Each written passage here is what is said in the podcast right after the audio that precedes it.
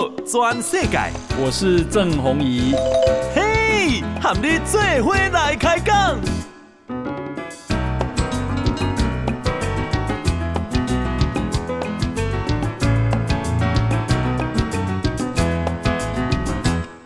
呃，大家好，呃，欢迎收听《宝岛全世界》。呃，我是代班主持人石板明夫。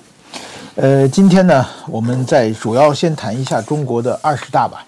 其实二十大呢，这个话题是和台湾是息息相关的。那么二十大之后，呃，习近平呢将进入第三个任期。呃，第三个任期之中呢，呃，很可能，呃，大家呃推测呢，他对台湾会有所动作。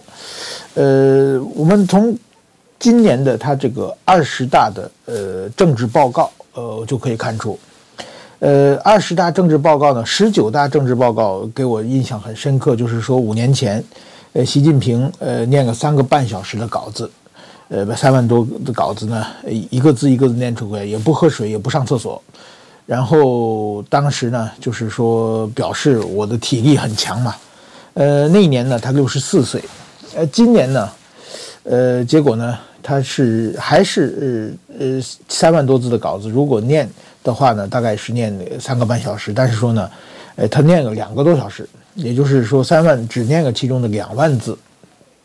呃，就是他就是呃中国媒体管他叫捡重点呃来念的。他捡重点念的就是说这三万多字的稿子里边呢，有呃一万五千字不是重点，有两万字是重点。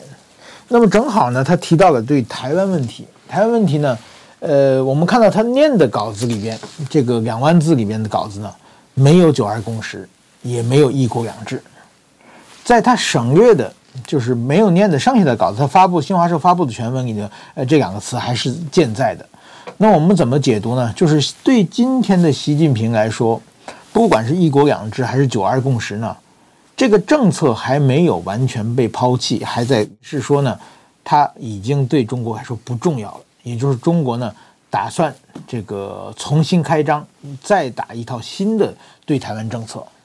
那现在呢，中国的对台湾政策，呃，主要从哪哪几点讲？就是说呢，现在的中中国的对台政策是邓小平这个呃时代呃确定下来的，呃，那就是说叫一国两制统一中国嘛。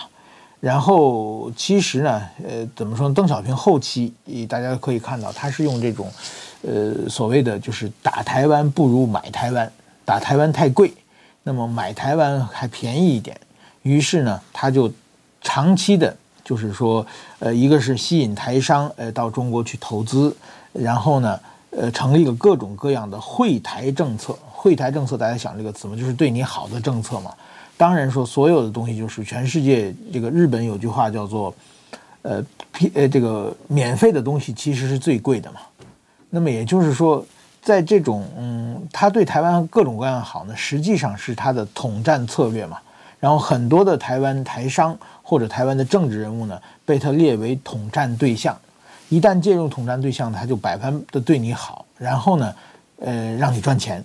但是实际上呢，你要为他服务，就是这么一一种方式了。那么我们都知道，台湾有很多很多人就这样被渗透，就变成了中国的统战对象。然后呢，在这个台湾内部呢，替中国这个摇旗呐喊，替中国带风向，呃，这种这样这个现象是很多的。但是说呢，最近几年呢，我觉得习近平他这个对台湾政策发生变化是什么呢？你买台湾啊，越买越贵。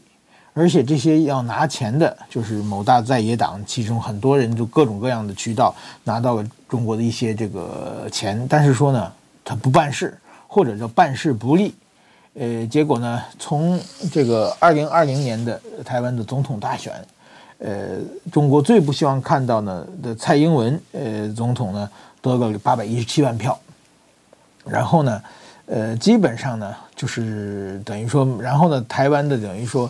越买越贵，而且台湾的民意呢，离中国是对这个讨厌中国的这种情绪越来越大。在这种情况之下呢，这习近平呢就要改变自己的政策，改变政策，改变什么呢？就是说，呃，我并不认为啊，有人比如说，那习近平是不是要打台湾怎么样的？我我并不认为，就是说，呃，习近平他真的是要在这个几年之内打台湾，因为没有这个实力。中国打台湾是。呃，其实是很困难的了。就是说，最简单的来说，就是说他要打台湾，台湾有十八万的守军，那么中国呢？呃，《孙子兵法》讲嘛，武则攻之，实则为之嘛。你要想打台湾的话，你你你光打飞弹过来，你用这个情报战，你发假信息，你可以扰乱台湾的社会秩序，你可以对台湾人造成很大的生命财产的安全。但是你要真想占领台湾，你必须有路面部队呃登陆，你才有可能。但是说呢，呃，如果台湾有十八万守军的话，他要以五倍，也就是九十万人来攻打台湾，他九十万人运这九十万人的船，他都不够。呃，对不对？他不可能拿拿渔船，渔船用九十万人也也很也也是一个很大的工程，而且那个时候就是说，台湾你在海上将近两百公里的这个海面上，呃，这个台湾的防守部队可以随便打你，你完全是没有一个防守的遮拦。所以说，其实中国打台湾的时机是远远不成熟的。但是说呢，呃，习近平会把打台湾呢，呃，这武统台湾变成一个选项，就是我认为呢，就是习近平他。第三期开始之后，二十大之后呢，习近平对台湾的政策他会有一个调整，就把买台湾这个呃的降低，可能收买的就越来越少了。所以说，台湾的在野党如果指着中国靠中国拿钱来的话，他们这些可能要有一些小小的失望，呃，不会不会给你们太太丰厚的资金了。但是同时呢，他可能用各种各样新的方式了，新的方式之中有一个呃是这个。武力解决台湾问题，但是说他这个要等时机啊，就是说要等天时地利人和才可以，这种时机是很难做到的。现在中国打台湾，其实对中国来说是一个非常非常不利的一个状况啊，就是说台湾的内部呃现在已经渐渐形成了同仇敌忾，那么国际社会也高度关注台湾海峡的呃这个形势，就是大家来介入的。过去打台湾，中国只要在介入这个在乎不在乎美国要不要介入？但是说今后可不见得。今后呃不光是美国啊，什么日本啊、加拿大、澳大利亚，甚至连立陶宛啊、波兰、斯洛伐克这些小国，说不定也能派一艘小船来帮助台湾，对不对？至少会台给台湾捐款，或者说不定卖台湾武器等等等等。所以说，在这个时候，中国要不要以全世界为敌？我其实我认为习近平是非常困难的。所以说呢，习近平讲的今年的这个政府政治报告里面呢。他就是说个台湾，就是说呢，一个，呃，这个他谈谈到就是说，我们一定要这个怎么说呢？坚决不承诺这个放弃武力，呃，这话，这这个话呢，其实是十八大、十九大五年前、十年前中共都没有说的话。另外一个呢，还还说台湾是中国人自己的事情，我们中国人一定自己解决。这个是在批评美国，这个也是他过去没有过没有的话。所以说他加了这些东西，对台湾态度更强硬了。但是具体怎么办呢？其实，在这个他的讲话中是没有具体提出来的。我认为他也没有想好。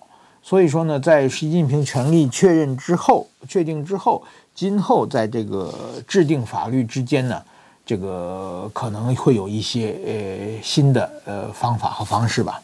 对此来说呢，美国的布林肯这个美国的国务卿，呃就说：“哎，中国打台湾的这个可能性在提高，这个确实提高了。”但是我就我认为，就是过去打台湾打台湾的可能性是百分之零点五，现在可能变成了百分之一点五。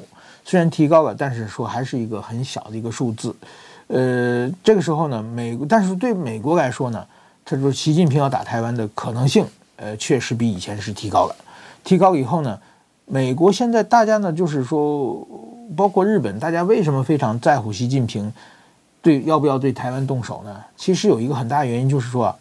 他怕习近平发生战略误判，就是说明明是你打不赢，你打击一定打不赢，但是说呢，你可能以为自己能打赢，因为你周围有一群小人天天给你出一些主意，所以说呢，如果一旦这样的话呢，那么就是虽然你最后打输了，打输以后呢，可能就是说，那中国共产党可能政权就就会这个倒台，但是台湾呢也要付出很大的这个代价。所以说呢，美国就拼命的给你阻止，是一个。另外一个最近的兵推呢，还讲到了就是什么呢？呃，台积电。如果说这美国的兵推说呢，如果说中国打打台湾，到最后这个会美国会把这个台积电工程师接走，把台积电炸掉。呃，这一听这个话呢，大家就觉得哇，怎么美国这样啊？当然说那些统派的媒体就一起在批评美国啊，怎么样的？其实我觉得这句话呢。呃，具体炸不炸是一回事，但是这句话就告诉陈习近平，你要打消一个念头，因为美国现在开始全面的对中国实施制裁，特别是在晶片问题上、半导体问题上。在这种时候，如果说哎，习近平狗急跳墙，他觉得哎，我没有了，没有怎么办？我去抢啊！他去抢的话呢，会不会他打台台湾的主意？那时候美国就告诉他，哎，你你抢也没用，你只要打过来，就是万一你能打过来的话，我们最后临走的时候也把台积电炸到，你就想你就抢不到。这就告诉你，你不要这个有这方面的幻想。所以说这句话说出来，就是给中国这么一个明确的信息，就是说现在全世界啊。都是要让想帮忙让中国习近平打消这个武力犯台的这这么一个念头，这个是其其实这是最重要的。那而且这个念头呢，习近平他这个人呢，永远是呢，就是说吃硬不吃软啊。中中国一定是这样的。哎，你要是说假如是跟他这个卑躬屈膝去求和，他一定会有各种各样的这个怎么说无理要求来要求台湾。所以说呢。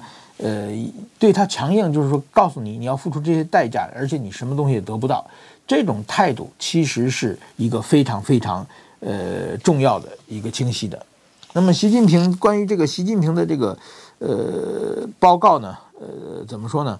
之后呢，这个台湾的总统府也做一个发言，就是说呃中华民国是主权独立的国家，这个民主自由是台湾人民的信念与坚持。台湾的主流民意也清晰地表达，我们坚决拒绝一国两制。然后呢，呃，而且还说呢，这个国土主权不退让，民主自由不妥协，呃，兵戎相见绝不是两岸的选项，这是台湾人民的共识。这个话呢，其实呢，等于蔡英文并不是向给习近平说的，而是向全世界说的，说我们台湾不想打仗。如果说中共打过来的话呢，中共呢，他就是麻烦制造者，这是一个非常重要的。而且呢，呃，蔡总统还说了，就是说总统府回应还说呢，就是我们愿意在对等的立场上，呃，跟中国交涉。这个基本上和当年这和这个十月十日国庆日这个蔡总统讲话的内容是一致的。所以说呢，呃，怎么说呢？现在呢，国际社会，习近平这个二十大召开之后，至少在台湾问题上，这个国际社会印象什么？哎，中国是麻烦制造者。中国企图以武力改变现状，那么台湾呢？就是说我们不妥协，但是说呢，我们也绝不挑衅，而且我们愿意和你谈。这种态度其实是非常好的，不卑不亢。在国际社会上呢，我觉得这个回应是一个非常非常重要的一个不错的回应。那么现在呢，呃，还有一个问题呢，就是这个二十大之后，中国呢到底是新的领导班子是什么人？这个所谓的政治局呃的最高的这个常务常务委员会，七个人有什么人出来？这这几天突然之间媒体爆出来各种各样的版本啊。呃，联合报呃报了一个，联合报报的就是什么李克强啊，什么什么汪洋当总理啊，这个胡春华当这个呃第一副总理，呃等等的。呃，我个人啊，我我在北京采访了三届这个人大。不人大，这党大会，每一届呢，这个人新的人事都是我们所有的媒体最关注的、最努力的呃去捕捉的这么一个现象。在这新的媒体里边呢，就是说我我觉得啊，呃，一看联合报这个名单呢，我觉我个人认为这个是三个月以前的名单啊，这个名单是非常合理的。就是说说真的，我在外面猜也是大概这么排。但是说如果这么合理的名单，到这个时候再出来，那是就是那么就没权力斗争就没有用了嘛？但他们经过这个你死我活的殊死搏斗，在这种情况之下，最后推出来的名单绝对不可能是一个最合理的。哎，跟这联合报比起来呢，今天的这个香港的南华早报，昨天啊。还有这个美国的《华尔街时报》《华尔街邮报》，哎，他们报出名单，确实是让我们有点大吃一惊。这名单是基本上就综合起来，这个华华尔街呃这个邮报它没有报这个呃怎么说呢？呃，七个人全部名单，它是报了六个。呃，说我觉得这这种是最准的，就是说，因为我们在北京当记者的时候啊，真的到最后为了争产名单，是通过各种各样的关系拿到消息。而且还要复数的确认，还有我们最害怕的什么呢？就是从，比如从张三拿到的消息，然后又从李李四拿到的消息，最后这消息一对，哎，和这个一致，哎，我们得到负面复数的这个信息来源的确认，哎，那么我们是不是这个就可以报了呢？但这样还要小心，就是这个李四的消息有可能也是从张三那里听来的，所以这个我们还要去排除。所以说这是非常非常艰难的呃一个状态。然后在这个名单呃报出来之后呢，我觉得其实啊越不合理。越觉得怎么可能是出现这种名单，越而且又大胆预测，这这个名单是呃怎么说呢？不合理，但是在这个时候写出来，因为连这个现在国际上的任何一个大媒体，在这个马上还有几天之后就要揭开谜底的情况之下，谁都不敢瞎写，这个都把社运这个报社的百年的名誉都赌上去了。真的，我在北京当年我是十八大、十九大。呃，十七大我也写了，就是名单。当然说，就是说，特别是十七十七大的时候，我写的时候，已经有别的媒体提前写了嘛。就是说，那个时候就比不是那么恐怖。十八大的时候，我们产经新闻是独家，写完之后，确实是真的。到他发表之前，天天晚上睡不着觉，这个精神是高度紧张的，压力是超大的。就是不光是我们，就是说，所以说呢，像这个《华尔街邮报》这么大的报纸。这个他能够在这个时候把社运赌上写这个名单，我认为虽然今年我是没有到北京采访，但是我认为这个名单，而且这名单仔细看起来是非常不合理的，怎么会出现这么一个名单呢？好，我们休息一下，马上回来。报道全世界，郑弘仪和你最伙来开讲。欢迎回来，呃，我们现在继续在讲这个中共的，就是说现在这两天媒体爆出来的，我认为这个可信性最高的一个名单。这名单是谁呢？当然，第一名是这个共产党的呃总书记习近平进入第三期连任，那这个呢是毫无悬念的。然后呢，第二名呢是这个排名第二是人大委员长王沪宁。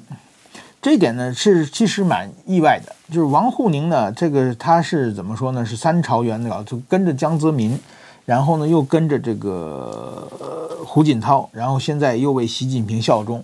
这个王王沪宁呢，他是典型在中国属于叫绍兴师爷。什么叫绍兴师爷呢？这其实呢，这王沪宁他本来是个学者，而且呢他在非常成名非常早，三十多岁的时候呢就在复旦大学当教授。然后呢，去留去美国，呃的大学待过一段时间。就他在他那个时代，这个去美国还是一个比较呃早的、比较新鲜的事情。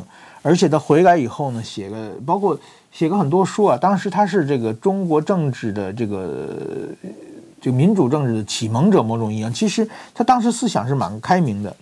然后后来呢，呃，据说呢，江泽民呃请他去。请他去的时候呢，我当时在北京听说什么呢？就是曾庆红当时是这个中办主任，呃，专程到这个王沪宁的复这个复旦大学去去拜拜托他出山，然后呢，第一次他拒绝了，第二次拒绝了，第三次真是三顾茅庐。第三次曾庆红再找他，他又以各种各样的理由拒绝的话呢，曾庆红据说说了一句呢，就要说听说你是非常不看好我们，这句话呢。呃，怎么说呢？就是满的，呃，就是说对这个王沪宁的杀伤力很大了。就是说，你万一这个怎么说，你再拒绝的话，那这江派就开始收拾你了嘛。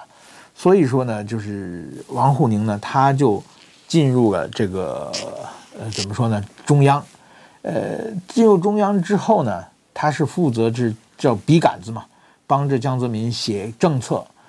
他写政策，他进去之后呢，他有个条件，就是说他要把他的书全部收回来销毁。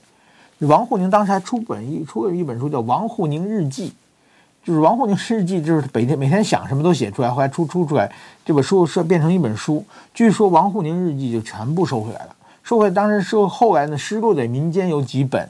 这个我后来王沪宁他是呃入这个。政治局常常委的时候，我好像我当时我还在北京，我买过一本，就是通过关系，那是非常非常贵，因为大部分都会收收回来了嘛，就想了解这个人。然后他进去以后呢，和他过去的所有社会关系完全切断，专门的为江泽民服务。为江泽民服务，他基本上呢就是说，江泽民不管说什么，他都给你变成理论。所以江泽民政权的最大的理论是什么？就叫这个三个代表嘛。三个代表其实是王立这个王沪宁起草的，然后江泽民下台之后呢，换上胡锦涛，按理说江湖之争是非常呃激烈的，但是说呢，胡锦涛继续用王沪宁，胡锦涛时代的王沪宁呢，就把胡锦涛的思想写成了这个科学发展观，八荣八耻，就胡锦涛的理论也都出自王之这个王沪宁之手，然后王沪宁后来变成了习近平。习近平上台之后呢，继续用他。现在的习近平思想、习近平的治国理政这些书籍，基本上都是出于王沪宁之手。呃，怎么说呢？就是他是一个就是匠人呀，文字写得好，理论大师。就是说，我们后来听这个中共官员有时开玩笑说，领导随便说几句话，王沪宁就给可以给你上升到理论。然后领导一看啊，哦，我原来是这么想的。那么领他就说王沪宁这领导说几句梦话，王沪宁都可以变成理论，他有这么高的能力。但是同时呢，他这个人呢，也是就是说绍兴师爷。绍兴师爷什么意思呢？绍兴师爷就是当年宋朝的时候啊，南宋北宋打败以后，南宋呢就把这个首都迁到了这个杭州嘛。这个迁到杭州之后呢，然后呢，当时呢，因为很多的这个。皇室跑回来了，很多官员就丢在了这个开封，呃，没有办法呢，就在当地呢，就是要找一些，呃，旁边就是绍兴嘛，就把绍兴的人让他们培养官吏，就是这些人是不参加科举的，但是说呢，他们可以就是说，科举的这个是做官的嘛，做官的话就是不停地更换，但是他们作为师爷，就给这个官员们起草文件的。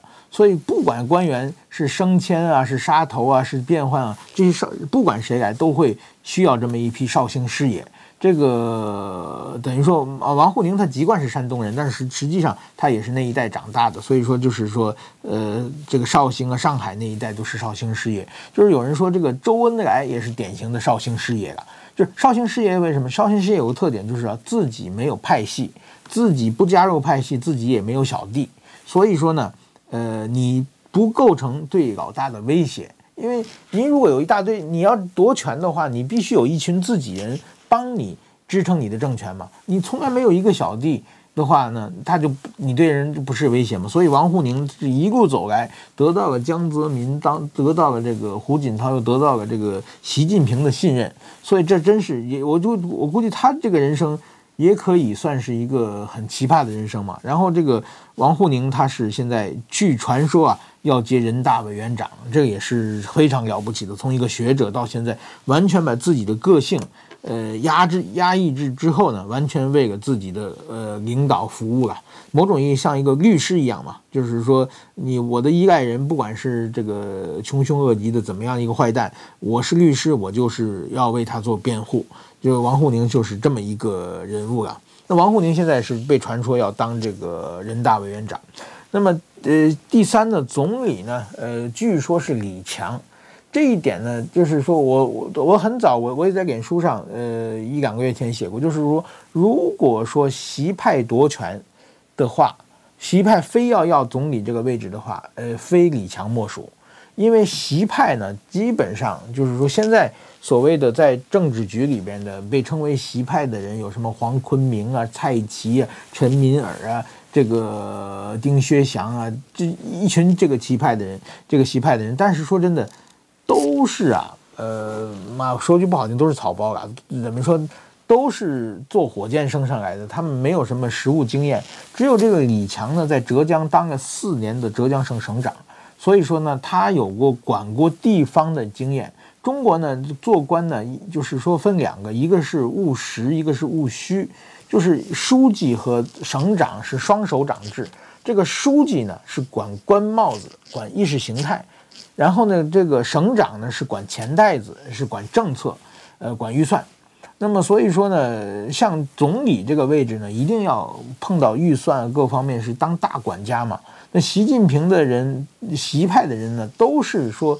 专门管意识形态、管官帽子升上来的这群人。所以说呢，如果说呃要有一个出现，也就是李强。所以说这个李强呢，他现在就得到了这个总理的位置是最近的啊。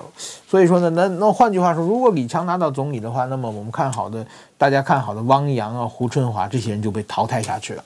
那么所以说，我觉得这是一个问题。然后呢，呃，下面的政协主席呢，呃，据说是赵乐际。赵乐际呢，他是北大的哲学系毕业的。然后呢，这个他的乡音很重啊，他讲讲语言，他是陕西那一带的，这个中国北方的这个口音是非常非常重的。所以说呢，呃，怎么说呢，讲话听不懂。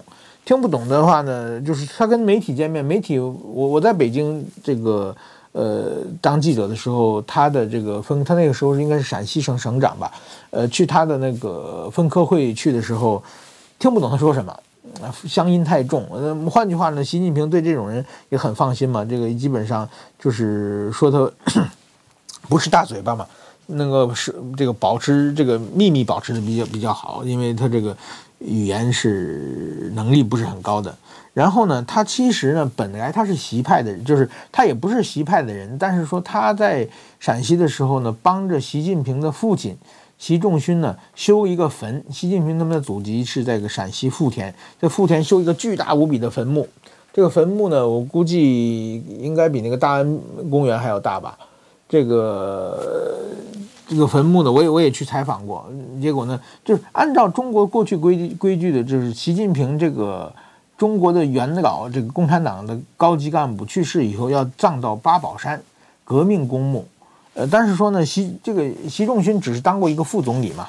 呃，在党内比他这个位置高的人有的是，他去八宝山的话，排不到好的名次，占不到好的地方嘛。毕竟比什么周恩来、刘少奇们要差得很远嘛。所以说呢，这个怎么说呢？他就跑这个在家乡就盖了这么一个巨大的陵园。据说习近平很高兴，就提拔他了。但是后来呢，这赵乐际呢，他是怎么说呢？这个陕西有个秦岭秦岭的别墅案，这个是。蛮大的一个一个案件，这个赵据说因为这别墅案，这个赵乐际和习近平下面的人呢闹了一些矛盾，结果赵乐际的亲弟弟，呃就被抓了，呃等于说呢，那个时候大家都认为这个赵乐际呢已经离开习派，跟习派闹翻了，但是现在如果他能够进入政当政协主席呢，换句话说，这某种也是习近平在另外的玩的一种平衡吧。所以说，这个赵乐际，我觉得是到底他能够，他上呃上一任做的是这个中纪委的呃头目，但是说真的也是乏善可陈，也没有做什么反腐大案。那么他能顺顺利的升上来的话，也是应该是这个党内的这个玩平衡的一个结果吧。那么下面一个就是说管意识形态的呃中央书记处书记是丁薛祥。这个呢，当然也是这个习近平的人马，人马。然后呢，第一副总理呢，呃，是蔡奇。蔡奇呢，就是说是北京的现在的市委书记。然后这个怎么说呢？他在北京，说真的，蔡奇做得很糟糕了。他这个在北京说要把什么打压低端人口啊，要把所有的这个看板这个都有拆下去啊，等等，弄得。这个乌烟瘴气的这个很严重，但是这个蔡奇呢，是跟习近平的关系是非常亲密的。习近平呢是三十岁那一年，他从这个河北省调到了这个厦门，当厦门市副市长，因为他当时跟河河北省的这个省委书记高阳关系不好，他通过他父亲关系给他调到厦门去，调到厦门去，去他下火车站去接他的就是蔡奇。而且呢，习近平跟这个厦门在厦门跟这个彭丽媛结婚，呃的时候呢，当时是非常简单的一个婚礼，帮着这个操办婚礼的也是蔡奇，就是两个人关系关系这么近。然后呢，蔡奇后来呢，就是说怎么说，习近平从这个福建呃搬调到了这个陕浙江，然后呢，等于说浙江的时候呢，就是习近平的这个在福建的部下呢。呃，我们管他叫闽江新军，然后搬到浙江以后呢，这个浙江的话，我们就是管他们叫枝江新军啊，就是枝江这个钱塘江的别名叫枝江。那习近平呢，或者是我们所谓习派，或者是浙江派，或者是这个福州福建派，就是这两个时代习近平的部下。但是这个蔡奇呢，就是从这个福建一路跟到浙江，就是说在福建的时候他也是习近平的部下，到浙江还是习近平部下。所以说习近平这个最亲近的一个、最信任的一个部下，所以说这叫鸡犬升天。那么这个《南华早报》报的这个李希。就是说，中纪委中纪委书记叫李希。这个李希是什么人呢？这个李希呢是习近平的老家的陕，就习近平年轻时候下放到了这个陕西的延安。呃，延安呢，就是习近平后来呢当国家副主席的时候，再次呃回到延安的时候呢，这个李希呢，呃正好当到这个延安市的市委书记。当时据说呢，他接待习近平接待得非常好，这个不卑不亢。比如说，习近平当年呢住的这个窑洞，在陕西梁家河大队啊住的窑洞呢，呃，他给装修好了。装修好了以后呢，他又给封上，不让人一般人看。习近平来可以看，但是说呢，别人来看的话呢，就是说，呃，怎么太招摇了嘛？那是习近平，毕竟还是储君嘛，还是这个呃国家副主席，所以这个分寸掌握得很好。哎，习近平很喜欢李希，就跟李希呢。这个促膝谈心谈了四个小时，然后决定呢要重用李希，然后习近平就把李希调到上海去，然后呢，呃，李希就一路升上来，然后还当到辽宁省委书记，然后又调到广东省委书记，进入了政治局。这次呢，把反腐的这个中纪委的这个重要的呃打手这个交给李希，这也说明是习近平的一场一场布局。换句话说，这个什么意思呢？就是说啊。整个的这七个人都是习派，就是说，如果说这个《南华早报》这个名单，我个人认为这名单是相当可信度相当高的。这个名单如果下来的话，那么就说明反习派根本没有抵抗啊，就完全被人一扫而光啊。这个到底中央发生了什么，我们很难说，因为现在不可能是习派如日中天啊。你想政策。这个内政的经济政策也一塌糊涂，这个社会政策也一塌糊涂，外交也一塌糊涂。在这种情况之下，怎么能习近平会有威望？这个威望这么高呢？嗯，我们稍后回来。报道全世界，郑鸿仪喊你最伙来开讲。呃，那么我们下面继续讲新闻。现在呢，我们前几前几天不知道大家有没有注意，在这个英国的呃曼彻斯特呃总领馆，这个就是说香港的在英国的这个港人呢，去总领馆抗议，抗议这个中共召开二十大，在这个总领馆前面呢，他们就是说举个很多牌子，其中有牌子有一个把习近平画成一个皇帝的新装的这么一个漫画。呃，结果呢，没想到呢，突然之间，这个总领馆里冲出了一群外交官，这个对着这些香港抗议群众一顿暴打，甚至把这个一个香港的抗议者呢拉到了这个总领馆内部继续群殴。呃，幸亏呢，他本人挣脱，还有他的伙伴进去救他。这个警察呢，英国的警察是不能够进去的，因为这个总领馆内部属于中国领土嘛。英国警察把手伸进去，把他拉出来，就是把这个香港的这个年轻人救出来。这香港年轻人也这个头部也受了伤。后来呢，根据这个录像摄像头分析呢，打人的这群人呢，包括这个中国驻这个香港这个曼彻斯特的总领馆的总领事叫郑熙元，还有副总领事，还有这个各路官员都在那儿。就这些人呢，明明是外交官，忽然间变成了暴徒。这这点呢，我觉得是蛮值得欣慰的，因为我在北京十年，我跟我打交道最多的中共的这个部门就是中共外交部。外交部在中共的所有官员里是一个比较讲道理的、比较绅士作风的一群人嘛。他们毕竟是大部分在国外留过学嘛，知道国世界的价值观。然后这些人怎么竟然沦为打手了呢？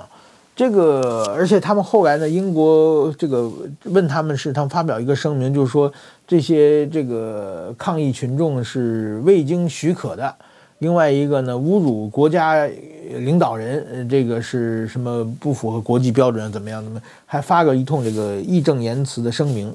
这一点就更更奇怪了。就是说，首先啊，这些人抗议得不到许可不许可，他如果进在里边，领从领馆里边抗议，当然说需要中方的这个许可；他在外边抗议，许不许可不许可是英国警察管的事情。英国当局，或者是英国这个当地市政府，或者是当地警察，这个国家跟国家不一动不一样，管辖的部门不一样。但是说，你有的地方根本不用申请，但是你如果申请同意不同意，这个跟这个中国的官员说不着的事情。另外一个侮辱国家元首，这是一个经常的事情啊。那个怎么说呢？你想，美国的川普总统访问英国的时候，那英国人好像把川普川普总统变成一个什么一个穿着一条内裤的大黄鸭，就是在在河里漂啊。这个各方面的这个对川普总统进行了各种各样的羞辱嘛。这个川普不光是在英国，在欧洲各国也都都是一样嘛。就是大家批评这个。对方的这个羞辱对方的国家领导人，当然这不是一件可以这个我们这个值得赞扬的事情，但是这也是一个国际社会的一个常态。另外一个，比如说在中国的日本大使馆，那是天三天两头的受到中国人民的抗议啊，他们去丢鸡蛋、丢番茄、丢石头，还有什么那个把烧日本国旗，当时日本安倍首相的画像被烧。这各种各样的事情，我在采访的我见过多少多少次啊！这是一个很正常的一个呃问题，就是说你在自己国家，当然中国的这些游游行都是政府的官制游行嘛，这政府的组织的游行，那么就是说也中国的外交官不至于这么没有见过世面啊。那么换句话说，就是在日本的，在日本的这个六本木的中国大使馆。那前面也是经常有抗议的人呢，我也多次去采访啊，就是说，比如说法轮功，呃，这抗议啊，在在他大使馆门口做那个，就是器官摘除器官的这种模拟的这种，呃，小的这个演剧演表演啊，什么，就是某种意义上也是在这个羞辱中国嘛，也没听说过中国的外交官出来打人嘛，那么也就是说，中国的外交官还是这群人。为什么呢？我觉得就是说，他们打人是做给国内看的，就是中国整个外交的大的氛围发生一个很大的变化。那么也就是说，现在战狼外交嘛，你只要对国外越凶，哎，我们越给你鼓掌，就是说你越可以得到这个好的这个前途。比如说，我们现在中国外交部的这个。赵立坚，大家都知道吗？战狼外交就是这名字，就是从他里来的。这赵立坚这个人呢，其实呢，他根本是在外交官里面啊，绝对是一个非主流的呃一个人。他是，比如说中国的外交官是最多的是北京的外交学院毕业的，呃，这是培专门培养外交官的学校了。这个很多的外交官都是这个学校的。然后呢，是北京外语学院和北京第二外语学院。王毅就是北京第二外语学院，这是学外语的嘛。这个外交官很多。然后还有，比如北京大学，这也是常见的。然后北京国际关系学院，这个是这个怎么说呢？是中国安全部下面的大学，但是这也是有很多外交官出来嘛。那么这个赵立坚呢，他是哪里出来？他是现在叫中南大学，当年叫长沙铁道学院。长沙铁道学院，你想学铁道跟外交没有关系吗？而且赵立坚还是个英语系。那所以说他出来以后呢，先派到韩国，又派到巴基斯坦，就是在中国的外交系统上，明明是一个某种非主流的这么一个官员，但是就因为他在巴基斯坦的时候，这赵立坚呢自己开个推特，天天骂美国，变成个战狼外交的风格出来以后，哎，得到上司的表扬，结果给他提拔到了外交部发言人，然后呢，他现在的外交部发言人，哎，讲话。得到了这个怎么说呢？国内的小粉红的鼓掌色彩。我估计这中国国内还有个老粉红，就是习近平，也说哎，这个赵立坚干得好。所以赵立坚的步步高升，呃，这个还很年轻就当了这个外交部的这个新闻司的副司长。所以我估计呢，这英国驻这个曼彻斯特总领馆的总领事郑熙元呢，已经白发苍苍了，已经这个五十多岁，快退休了。呃，他呢觉得是不是要赌一把出来打个人？这个虽然他们是触犯英国的法律，但是说呢，在中国国内可能就得到鼓掌，因为他们要保护习近平嘛。呃，这一点就是说是一个逻辑。另外一个呢，在这些中国人来看，就是说，这些抗议的香港人，你是自己人，你是同样是中国人，所以说，中国人打你没问题，打你一点脾气也没有，我就可以随便打你。如果对方真是洋人，真是这个白人英国人来抗议，我觉得他们绝对不敢出手，他们就是欺负中国人，因为。过去香港人在中国还有一定的地位。这个香港最近呢，被中国打压的是中国人是在鄙视链下面，就是看不起香港人。你是中国人才打你，所以中国说的是中国人不打中国人的绝对是假的。你你要是变成中国人的话，他们的官员是绝对是作作威作福的，绝对要打你的。所以说在这一点，我觉得呃怎么说呢？这个总领馆的事件就反映出中国现在外交的荒腔走板的一个现状。那么到底会怎么样呢？我们还不还是这个要有观察后续。但是说英国，我觉得就是说一定要处理这个事。英国警察已经开始调研了，也开始调查这个事情了。这个应该是把这几个人驱逐出去，否则的话就是把这个抗议群众拉到总领馆里面去。不知道大家有没有记得，这个当年这个孙中山在伦敦就是路过这个清朝的。大清国的这个公使官邸的时候，被突然间拉进去了嘛？这个后来这个呃课本上叫叫什么蒙敦蒙呃这个伦敦蒙案这个蒙难记嘛，就把这个孙中山的故事讲了很多。我这次还在就是过了这么一百多年了，那是将近一百三十年了，这个中国还是上面是慈禧太后的统治，下面是一群这个义和团这个团的这个外交官。所以说，真是我觉得中国这一百多年是完全没有进步的。所以希望这个事情呢，能够就是说在国际社会上能够把不要让中国这这种作威作福的，应该英国拿出相应的措施。我认我认为中国是在英国他敢这么做，如果他到美国他是绝对不敢这么做的。这个是一个我们值得关注的问题啊。下面我们再讲几条新闻呢，呃，还有一个呢，这俄乌战争，俄乌战争的呃问题是就是说。最近啊，我觉得有两条新闻是值得关注的。一个呢是俄罗斯这个乌克兰呢频频的呃受到了这个、怎么说呢无人机的攻击。这个无人机呢是从哪里来的呢？很可能是从伊朗那边提供提供出来的。就是说呃怎么说呢？对于俄罗斯现在已经有点狗急跳墙，就是说他就是说用无人机攻击，前不久是用飞弹攻击。我估计俄罗斯的武器不多了。武器不多的话呢，但是他这种杀伤是什么意思呢？就是说，首先我们知道这个军队如果像你占领地地盘的话，你光攻击，你后边没有路面部队的配合，是一点用也没有的。所以说呢，这个乌克兰这个怎么说呢？现在这个俄罗斯去打乌克兰，其实我认为他是在企图做一个战争的这个收场的这么一个动作了。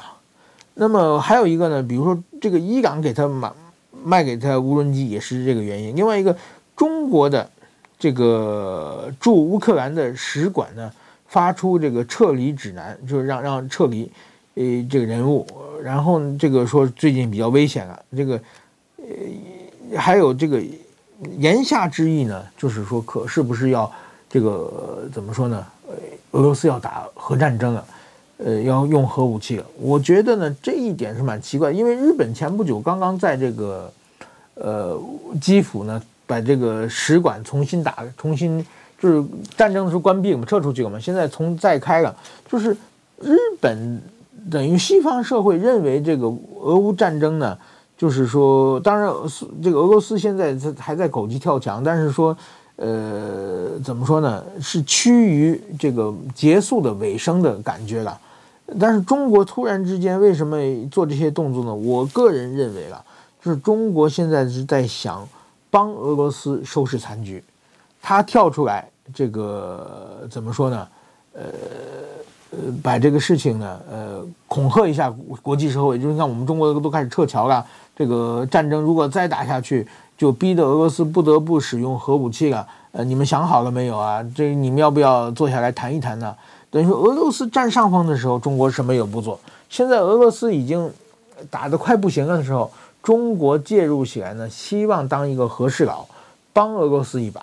所以做出一连串的这方面的动作。所以说，我觉得这一点呢，呃，某种意义上，我认为这个俄俄乌战争确实收入接入尾声了。那么中国到底会扮演一个什么角色呢？我们继续还需要关注。